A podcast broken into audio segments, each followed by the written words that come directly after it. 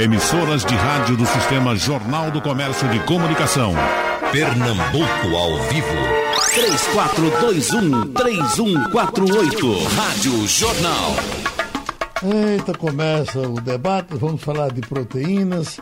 Eu estou achando curioso o nome dessa médica que pela primeira vez a gente tem o prazer de recebê-la aqui e certamente receberá muitas vezes mais na frente. A doutora Masayo Mizuno Ishizuka. É isso, doutora? Exato. Certo. Onde é que a senhora foi buscar esse nome? Você não sabe, sabe que eu não sei? Eu só sei que é um nome muito bonito. Eu também acho. É, Masayo, em japonês, é, acho que não teria uma palavra em português, Uhum. porque é uma palavra utilizada em arte que significa finesse. Sei. Mizuno é o sobrenome do meu pai, é muito comum, tão comum quanto Silva Souza. Certo. E o sobrenome do meu marido, que já é mais nobre, mas ele é mais complicado, é Ishizuka. Ishizuka, não é? Ishizuka, mas só pode me chamar de Masayo Mizuno, que até soa bem. Masayo Mizuno, não é isso? É isso. É o que a gente chama de nome de guerra, não é isso? É meu nome de guerra. Pronto. E é a senhora está consultando normalmente nesse período?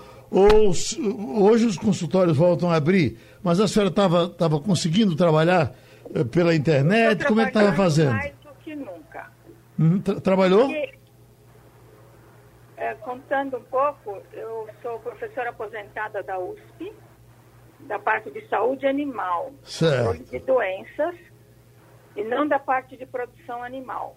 Essa área que o senhor está me convidando está mais voltada para a produção animal. Uhum. Mas a gente tem o domínio um pouco porque temos uma formação mais eclética, né? Sei. Ah, então a E- senhora- a senhora está em São trabalho, Paulo. Eu estou dando muitas lives de educação continuada para os veterinários do Brasil. Uhum. A, a senhora está em São Paulo agora, então? Eu moro em São Paulo. Certo. Escute, e ah, os cuidados que a gente deve ter com a alimentação do, do- do animal, justamente por conta de doenças. E quando se come animal como esses morcegos chineses, como nós aqui no Nordeste comemos preá, comemos tatu, comemos mocó, comemos peba, eh, eh, a senhora é contra isso? Animais silvestres eu sou totalmente contra. Pelo seguinte, o senhor é o seu Geraldo. Sim. Seu Geraldo, é o seguinte: nós veterinários que trabalhamos com produção de carne, aves, suínos, bovinos, pequenos ruminantes, nós temos um cuidado muito grande no sentido de preservar a saúde desses animais que vão para o abate. E mesmo durante o abate, existe sempre uma equipe de veterinários supervisionando para que não haja contaminação da carne durante a manipulação até chegar na mesa do consumidor. Uhum. Então, comer carne de um animal de caça, por mais saborosa que seja, esse animal pode ter uma série de doenças, série de agentes de doenças, que poderão infectar o homem e causar doença. Se você me permitir um leve preâmbulo, dizer o seguinte: nós sabemos que nos primórdios da humanidade existiam dois ecossistemas, um formado por animais silvestres e o outro humano, e vamos chamar de urbano, embora o urbanismo seja uma, uma figura mais recente. Então, em cada um desses ecossistemas, existiram sempre bactérias, vírus, mas que conviviam bem, sem causar doenças, e muitas vezes benéficas.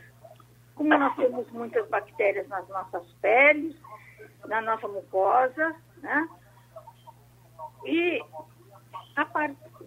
e existia então este equilíbrio entre o hospedeiro, que é o animal silvestre, e esses micro-organismos, e o homem e esses micro-organismos. A partir do momento que o homem começou a entrar no meio silvestre, por diferentes razões, seja para caça, seja por hobby, seja para exploração de minérios, entrando em contato, esses agentes de doenças que vi- vivem ainda em equilíbrio com os animais silvestres, infectando o homem que invadiu o território deles. Esses micro-organismos podem e entram no organismo do homem e causam doença. É como se fosse uma defesa dos animais no sentido de expulsar os inimigos. Muito bem. O homem também, no, no passado, nos primórdios da humanidade, vivia em equilíbrio com os micro-organismos próprios do homem.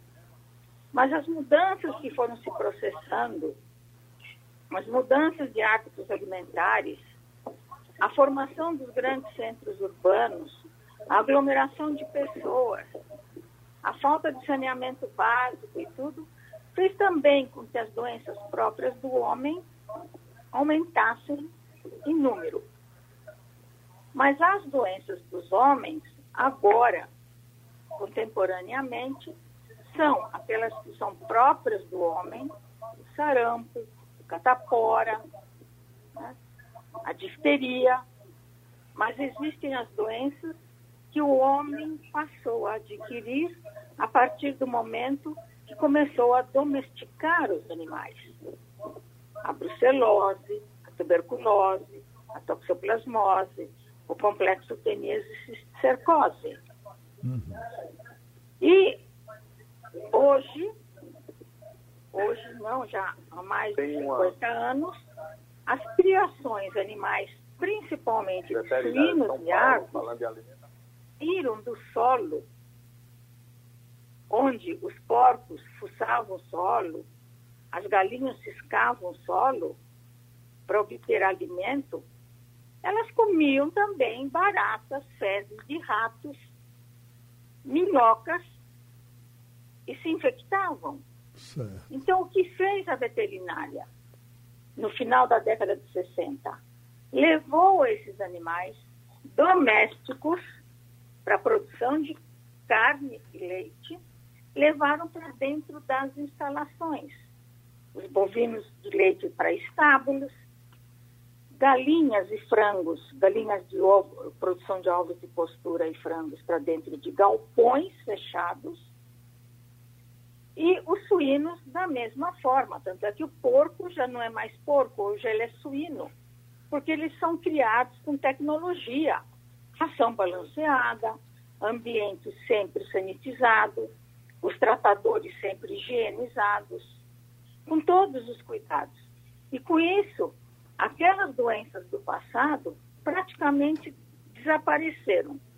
E hoje nós estamos minimizando as doenças que são próprias de aglomerações, porque eles são criados aglomerados. E as criações, elas obedecem o critério de ambiência e de bem-estar animal.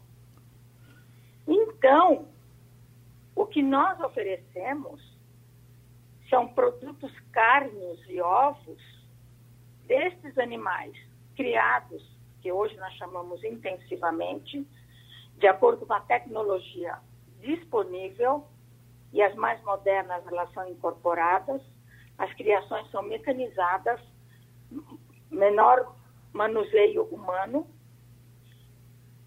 e com isto a qualidade da carne e dos ovos são de uma qualidade sanitária extremamente controlada e com valor nutritivo suficiente para a manutenção da saúde humana. Certo. A gente agradece essa sua primeira participação, ótima por sinal. Vai, vai rodando a roda, doutora Dileide Freitas. Aí, de uma forma eh, linear, já tivemos a, as complicações que podem ter eh, eh, para as pessoas que comerem animais não tratados cientificamente, mas eu lhe pergunto com relação à proteína. A proteína animal é uma coisa linear, quer dizer, a do boi, a do porco, até desse bicho do mato que a gente falou, a proteína é igual, tem o mesmo teor nutritivo? Bom dia, Geraldo. É um, um prazer falar com Missai Missuno muito, é uma veterinária que eu, porque eu endosso as colocações delas, dela, aliás. E o, a gente tem que pensar que o que ela está falando é exatamente. Ela entende da, do manejo do animal. Uhum. E a importância disso para pro, promover, um, para produzir um alimento que seja perfeitamente saudável. Uhum. E quanto à proteína, olha, é uma, a proteína é uma molécula proteica. É, é uma estrutura química que são parecidas. Os que, o que entra além dessa, dessa, estrutura química é o que faz a diferença. Por isso que há uma, uma diferença entre a proteína do frango, a proteína do, do peixe. Tem, tem alguma diferença. Só que é, é, o que, o que ela estava falando é que o, o, o, animal ele traz uma carga microbiana e lá no manejo do abate ele tem um, uma, um jejum de, 10, de 12 horas que vai esvaziar o intestino, limpar a, o, as alças intestinais e com isso já reduz a possibilidade de contaminação daquela carne que agora que agora já é já não é carne, é um alimento. Já não é um músculo, é um alimento. Então eu já vou concordando com tudo que ela disse, mas que a proteína, independentemente da sua fonte, ela é proteína. E para nós ela vai entrar no nosso organismo como proteína. Uma frase interessante de, do professor Nelson Chaves é o seguinte: até a proteína do rato é, é parecida com a proteína dos, outro, dos outros animais. Porém, não é um alimento que pode ser consumido, por várias razões. Mas que a estrutura proteica alimentaria de, qual, de toda forma. Mesmo que você consumisse alimentos exóticos e qualquer coisa, você consumiria a proteína. O que a, a a, a professora Massaio está falando é o, a possibilidade daquele animal não ter sido adequadamente tratado. Doutor Joaquim Branco, para falar de bariátrica, ele, o homem das mil cirurgias bariátricas. Doutor Joaquim, nós somos de uma geração onde ser gordo era bonito. E até um tempo desse, ser gordo era saudável.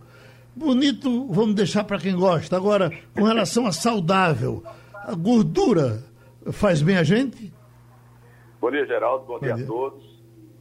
Eu diria, Geraldo, que nós seres humanos evoluímos em todos os aspectos. Diferenciamos dos outros animais por sabermos pensar, amar e poder escolher a alimentação. Então, nós estamos muito preocupados, o mundo todo, com o aumento da obesidade aumento do peso, excesso de necessidade de ingesta de alimentos. Os alimentos sendo falados, convertidos em boas palavras, as proteínas, para nós seres humanos é fundamental.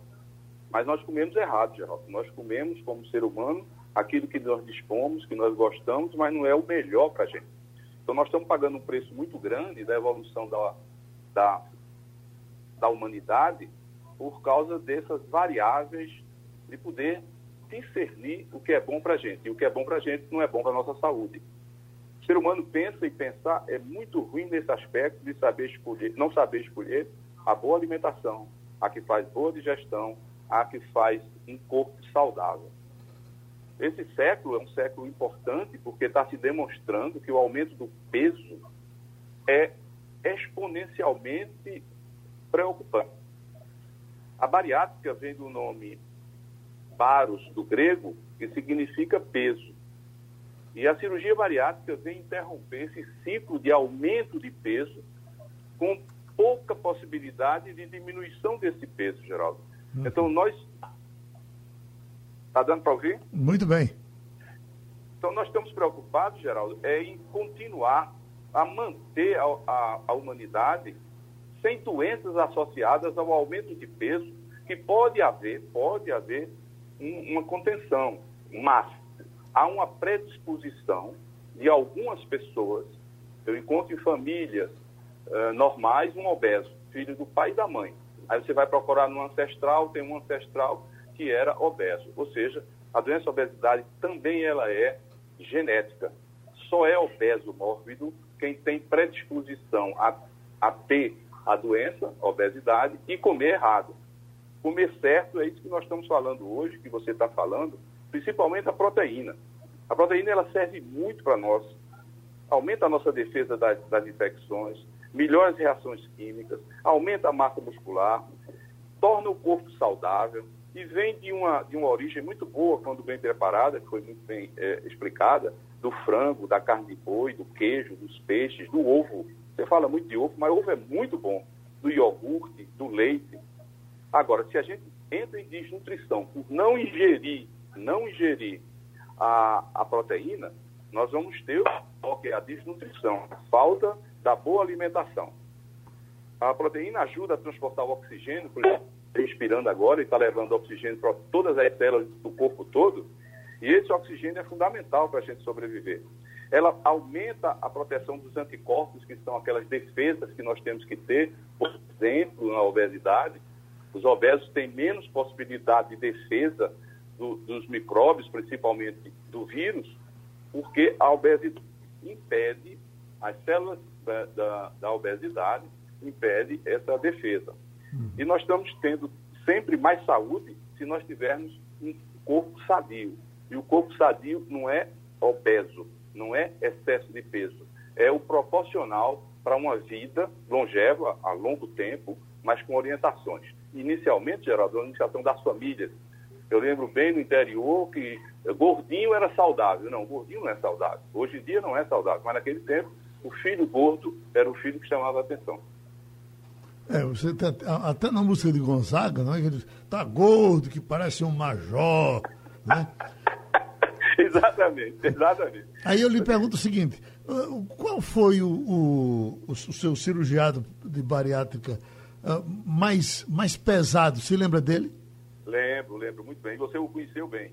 Pernambuco conheceu o Recife também. Chamava-se Enéas Alvarez. Sim. Enéas estava com 380 quilos. Foi o obeso mais pesado operado no Brasil e talvez na América do Sul.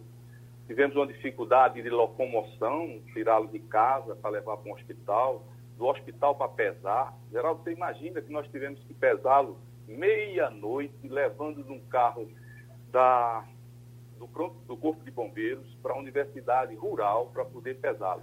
Ele é um homem muito inteligente, inteligentíssimo, participativo, mas aqui eu vou ser pesado num, num, numa balança de animal. Você se tornou um animal racional.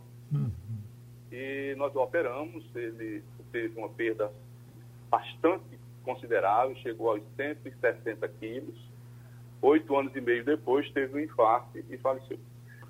Mas a complicação dele, ele não tinha um rim, ele tinha infecções pulmonares, ele tinha insuficiência é, é, respiratória também, mas era uma pessoa muito, muito conquistadora. Ele conquistou a mim, cheguei ao ponto de levar minha esposa também para conversar na casa dele antes da cirurgia. Ele foi bem preparado e bem operado. O excesso de peso pode ser numa pessoa, Geraldo, que eu nunca lhe disse, mas eu já operei uma obesa mórbida com 48 quilos. Quando eu falo isso nas palestras, 48 quilos era obesa mórbida? Era funcionária do Banco do Brasil. Era um anã, era, um anã, era doutor? Você matou a charada. Anã, anã. Essa anã me, não, me, me deu algum trabalho, é, depois se tornou amiga, era funcionária do Banco Brasil, sempre está lá. Então, o peso é proporcional à altura, é proporcional às doenças associadas. E as doenças do obeso são horríveis, Geraldo. Qualidade de vida, dor articular, não tem roupa que veste, tem azia, é, é difícil, Geraldo, eu tive casos e mais casos de, do, do, homem ou a mulher chega lá, doutor, eu quero me operar. Por quê? Eu não consigo limpar a bunda depois de fazer cocô, tenho que pedir ao meu marido ou à minha esposa. Você imagina isso no, ser humano, Geraldo? É, Dificuldade de locomoção, dificuldade, a, a, rota demais, tem um queimou, tem gordura é, é, tem pressão alta, a sexualidade baixíssima. E o pior, Geraldo, em muitos casos, é o ronco o homem ou a mulher vai no consultório, eu não consigo mais conviver porque ele ronca demais ou ela ronca demais. É um problema social grande. E isso leva a você ter necessidade de conhecer o cliente não pelo peso, mas o que ele é, o que ele representa na família, no trabalho, Geraldo. No trabalho. Os americanos hoje em dia estão operando muito em função de que os obesos americanos ficam dependentes do governo e tornam-se caros. Mais barato ele se operar e reintegrar ao trabalho normal do povo americano. O senhor, o senhor se lembra de a, a, cirurgia de Enéas? Quantos anos faz? Faz nove anos e seis meses, mais ou menos, geral. Então, deixa eu trazer uh, rapidinho novamente a Oi, foi não. doutora Adelaide Freitas, porque essa cirurgia de Enéas foi no tempo que a bariátrica não era ainda a, a, a bala que matou Getúlio. Estava entrando aos poucos. Hoje é uma cirurgia que todo mundo conhece. E nós entrevistamos diversas vezes a Enéas aqui, porque tinha perdido tanto peso depois da bariátrica, doutora Edileide. E eu dizia, Enésio, e, e, uh, qual é a consciência que a gente deve ter para não engordar? Ele dizia, a consciência de que tudo engorda. Tudo. Uh, uh, milho engorda, feijão engorda, pipoca engorda, tudo engorda. Eu pergunto à senhora, tudo engorda mesmo? tudo na quantidade desequilibrada engorda. Uhum. O, o, existe uma, uma proposta que é da, de nutrição que se chama o prato equilibrado. O brasileiro não come um prato equilibrado. Ele, ele pegando a história da. Bom, problema com, com, com a sua ligação, a gente vai refazer e vai para a doutora Massaio Mizuno. Perguntas para a senhora, doutora. Tem aqui Josenildo Pereira de Santana, é de Jaboatão, e diz, na minha casa está, apare... Tá, tá aparecendo muitos caramujos. Uh, esses animais podem me, me trazer alguma coisa ruim? Eu não sei se a senhora conhece aí para São Paulo, mas isso aqui virou uma praga. Em diversos lugares nós temos muitos desses caramujos pela rua. Uh, a senhora conhece? sistema falhou um pouquinho. Então eu. Não, falhou agora a doutora Mizuno, foi? Então, doutora Adelaide, conclua. Ah, desculpe. O que é está acontecendo que está falhando hoje? Não sei, não sei é, normalmente funciona muito bem. Não é, sei se é, é, aquilo, se é, é meu sinal. É aquilo que dizem afogado na sua terra, é de que o cão está solto. Sim, o que eu ia lhe falar é que a proteína consumida pelo brasileiro é muito, a quantidade é muito alta. É, já é desequilibrado. E o povo pensa que pode comer muita proteína e diminuir os outros constituintes da dieta, como os, diminuindo carboidrato, castiga em proteína. Mas a proteína vem associada com gordura, porque as carnes têm gordura, o ovo tem gordura mesmo que você diga gordura boa ou gordura ruim, mas ele, ele tem caloria e ele vai engordar de qualquer forma. O brasileiro come muito errado. A gente volta a falar que nós temos que ter educação nutricional desde a infância para as crianças raciocinarem da forma matemática até numa uma condição preditiva fazer uma predição do que é que você precisa para ser uma pessoa saudável. Pega até o gancho, como você diz, para ficar bonito, para ficar atleta, para poder conseguir fazer seus movimentos. Isso é uma, um apelo, um, uma provocação para que as crianças cheguem a entender que precisa pensar antes de comer e não comer e depois se arrepender. A, a, a. Mas volta para a doutora Miss, Miss, Massaio, que eu estou ansiosa para ver a colocação dela, porque ela é estranha do nosso grupo e eu tenho muito prazer em ouvi-la. Então, pronto, doutora, doutora Massaio, então estão lhe perguntando aqui sobre o caramujo. Eu estou dizendo que aqui virou uma praga, Itamaracá demais, aldeia demais. A gente passava pelo, pelos caminhos, ia pisando neles. Eu não sei se esses bichos chegaram por aí, porque disseram que ele foi importado. Ele está perguntando se esse, se esse caramujo faz mal. A senhora já trabalhou com ele? Eu não trabalhei, mas eu estudei bastante a respeito deles, que é o seguinte.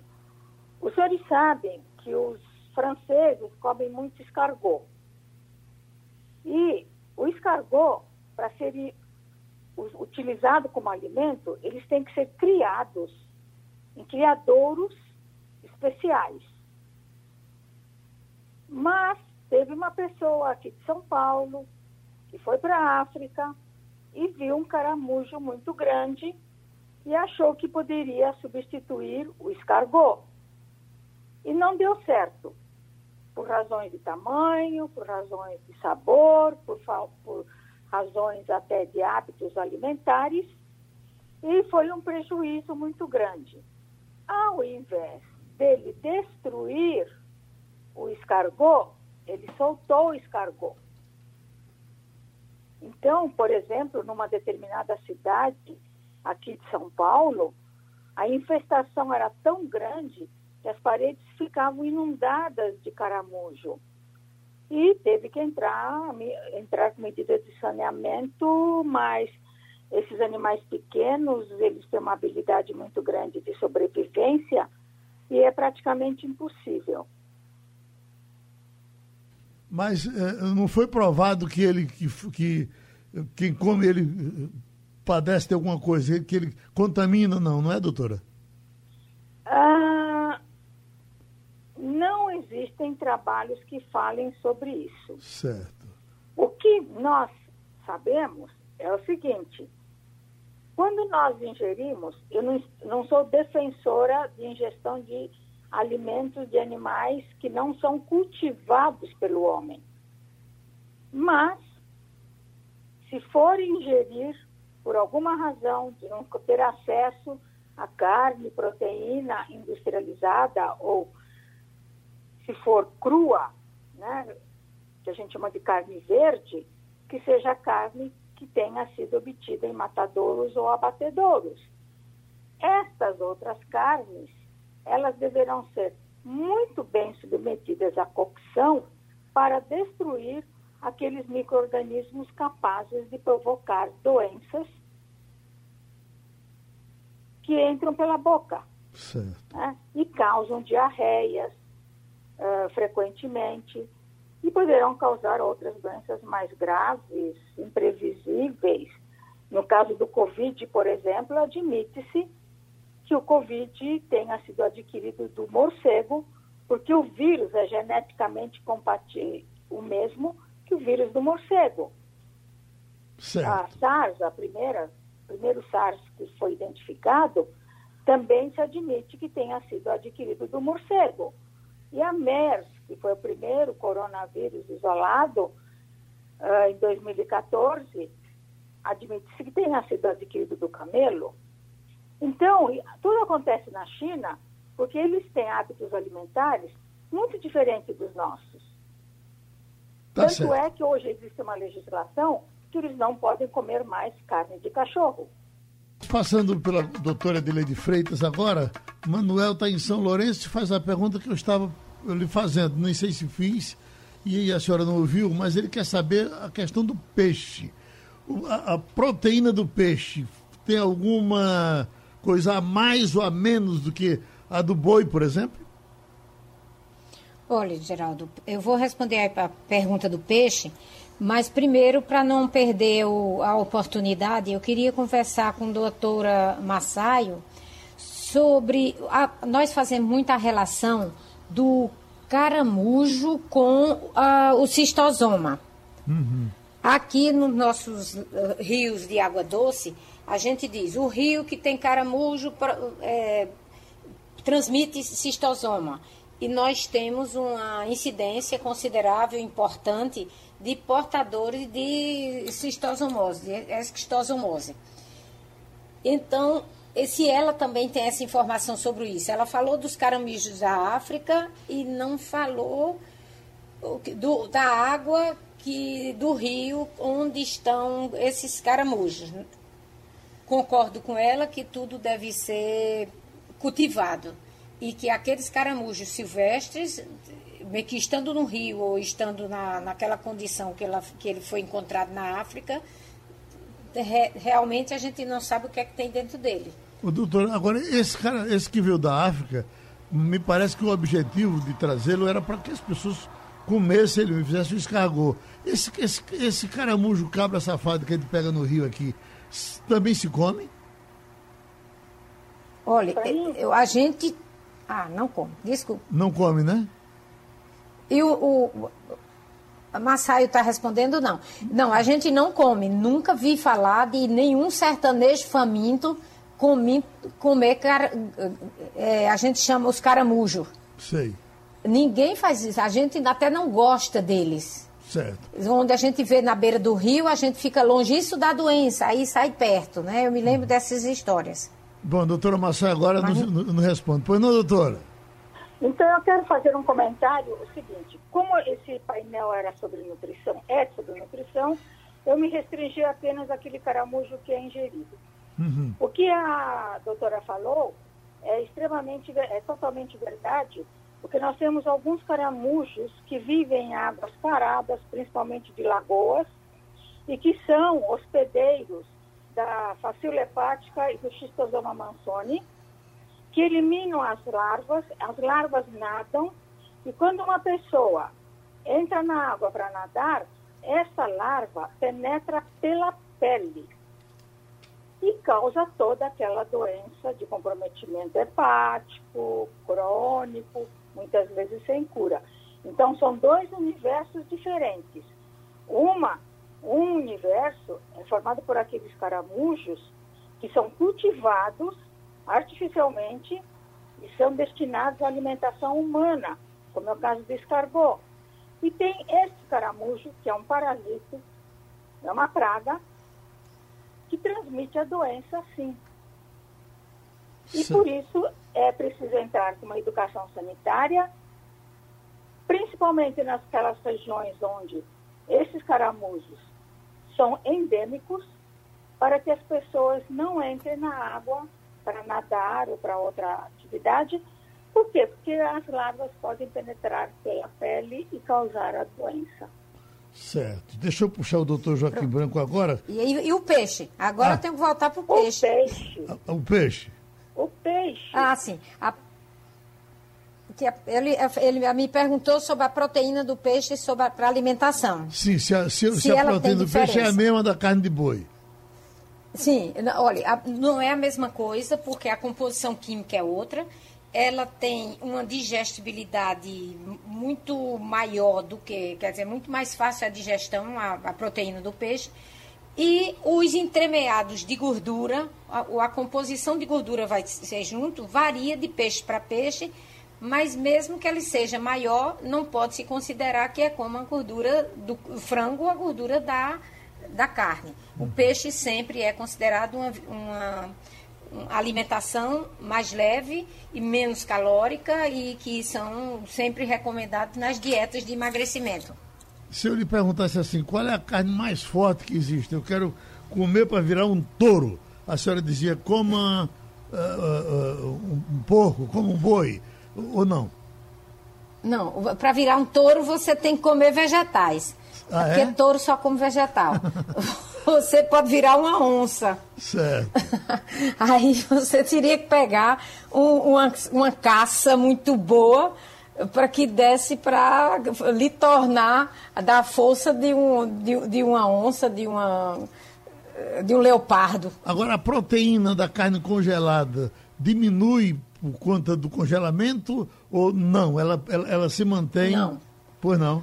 Não não e, e devemos eh, colocar na, nas pessoas, eh, divulgar isso aí, que não. A proteína da carne não, não modifica com congelamento. Que o congelamento é a forma mais perfeita de conservar a carne. Uhum. Então a gente não pode colocar esse medo na população para que o, o povo eh, opte por consumir carnes resfriadas em detrimento da carne congelada, dizendo que a carne resfriada é melhor. Isso não é verdade, porque a carne congelada ela está muito mais protegida do desenvolvimento de micro-organismos. Porque sob congelamento, os micro-organismos não se multiplicam. E sobre refrigeração, tem micro-organismos que se multiplicam. A perecividade da carne é muito maior, e a possibilidade de se pegar doença com carne resfriada é muito maior do que com a carne congelada. Deixa eu pegar o doutor Joaquim Branco agora, por gentileza, doutor Joaquim Branco, em cima da questão da, da bariátrica. Eu vou dizendo aqui as coisas que eu estou lendo aqui, que é, que curam, que se curam com a, com a cirurgia bariátrica, o senhor confirma que sim ou não. O ronco, o senhor já disse, o ronco em geral desaparece, não é isso? Desa desaparece, sim, com certeza. A pressão alta. Desaparece. Diabetes. Se não desaparecer 100%, chega perto disso. A maioria desaparece. Quando não, um comprimido por dia. A melhora do sono. Não tem mais ronco.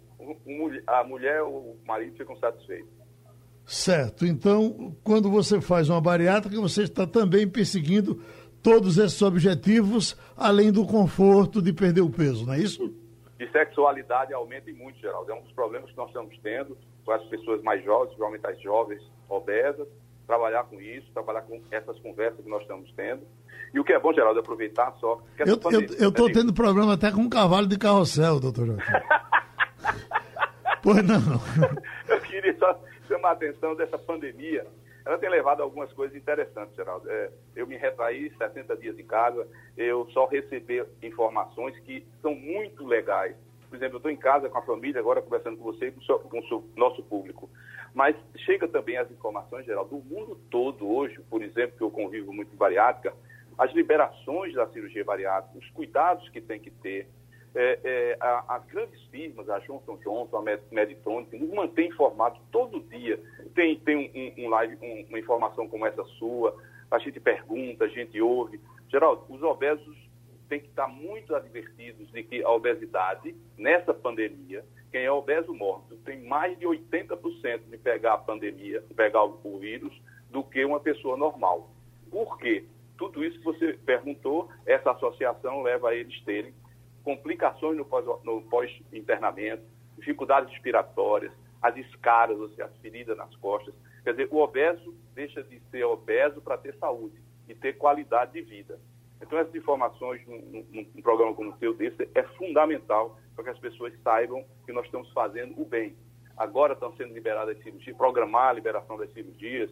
O Hospital Alberto Esteves, que eu trabalho, já está se preparando para isso. Os planos de saúde estão conscientes que nessa, nessa época, já tem até que falar, os planos de saúde se retraíram um pouco porque não estão gastando dinheiro com as cirurgias bariátricas ou as outras cirurgias eletivas.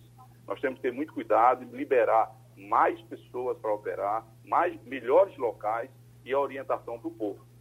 Certo. Agora o senhor já, já vai recomeçar a, a sua rotina normal de cirurgias bariátricas? Eu estive ontem no consultório, preparando o consultório, estava fechado. Segunda-feira já vamos começar ah, consultas eh, seletivas, Geraldo. tinha um consultório lotado, hoje em dia não, é hora marcada, intervalo pequeno, para poder, podermos nos preparar para voltarmos a operar no SEIB e, e, no Esperança, os obesos. Além de operar outras doenças, Geraldo. Tem muitas pessoas com pedra na vesícula, com hérnia, e não poder operar com medo do, da pandemia, com a pandemia, com toda razão. O doutor Jaquim, um dia saiu uma notícia de que o SUS estaria, ah, iria inclusive estimular as cirurgias para diabéticos. Eu cheguei até a lhe entrevistar sobre isso, mas esse assunto depois parou.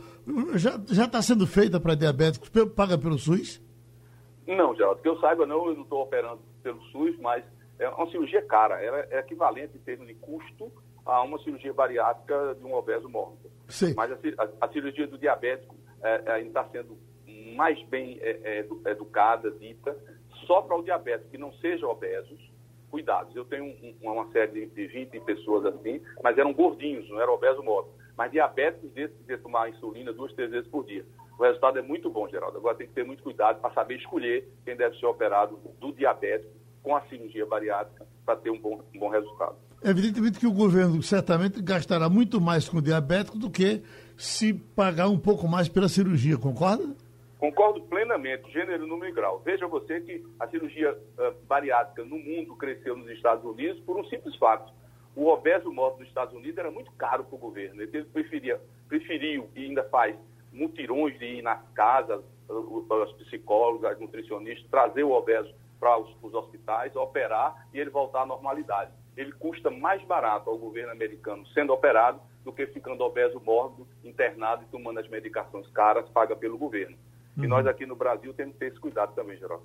Doutora Massaio, tem aqui Zé Paulo Gomes, ele já mandou para cá essas essa pergunta algumas vezes, ele é de Moreno.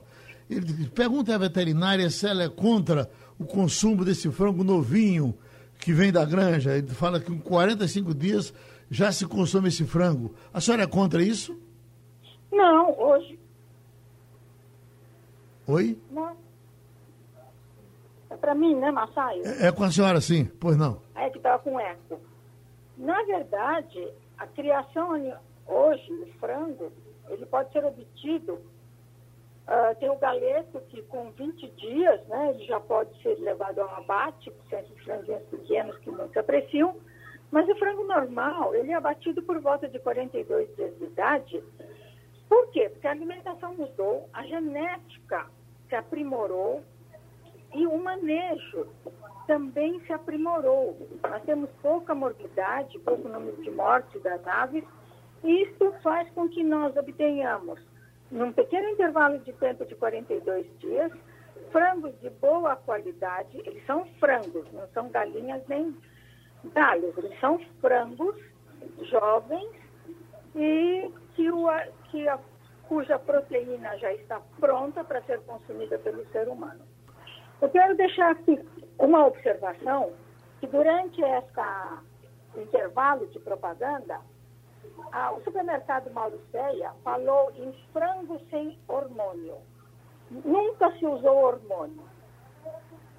Desenvolveram hormônio, sim, por curiosidade científica, mas o hormônio para fazer efeito no frango teria que ser administrado todos os dias durante 42 dias.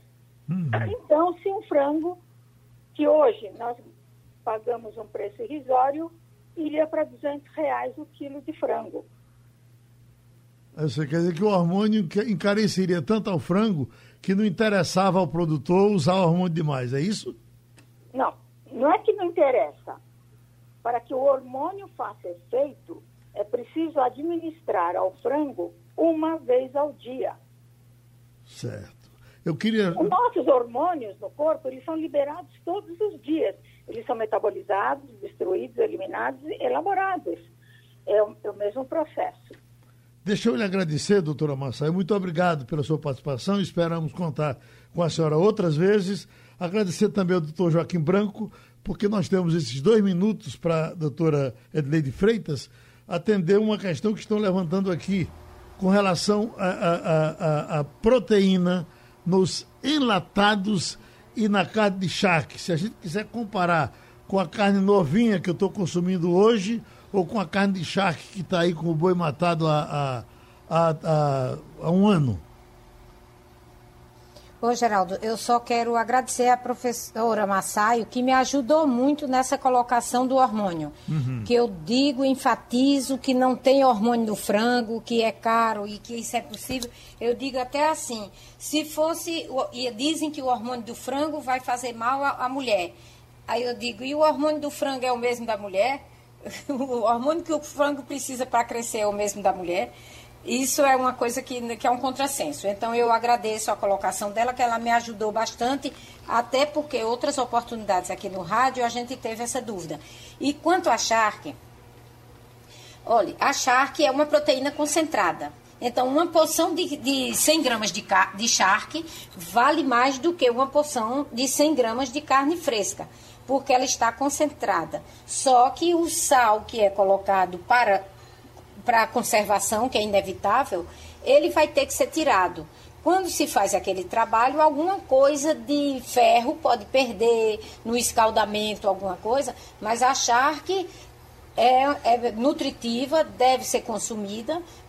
Agora, apelo para os produtores de charque voltar ao sabor da charque antiga que hoje charque, para mim, não é mais charque. Charque não tem gosto de charque, tem gosto de brisa. Uhum. Aquela charque vermelhona, bonitona, que tem menos sabor do que a outra. Mas ela é tão bonita que a gente come com os olhos. Aí tem gente que diz que é cavalo, que é isso, que é aquilo. Uh, tem estudo sobre ela? Olha, o vermelho é questão de, de tempo de cura. Quanto mais curada, mais escura ela está. Eu chego no supermercado, no mercado que eu vejo a charque, eu escolho as mais escuras porque eu estou vendo mais curtida, com menos água e economicamente melhor. mas é sempre troco de marca na busca ansiosa por encontrar a charque do processo antigo, onde a produção de charque dava 15 tombos. Pronto, gente... Ou seja, um tombo a cada dia, uma virada da charque na salmoura a cada dia, que aquilo ia incorporando sabor por ação dos lactobacilos que estão na própria carne. Um abraço então para a doutora Edileide Freitas, terminamos com ela também e o debate Sugestão ou comentário sobre o programa que você acaba de ouvir, envie para o e-mail ouvinte@radiojornal.com.br ou para o endereço Rua do Lima 250, Santo Amaro, Recife, Pernambuco.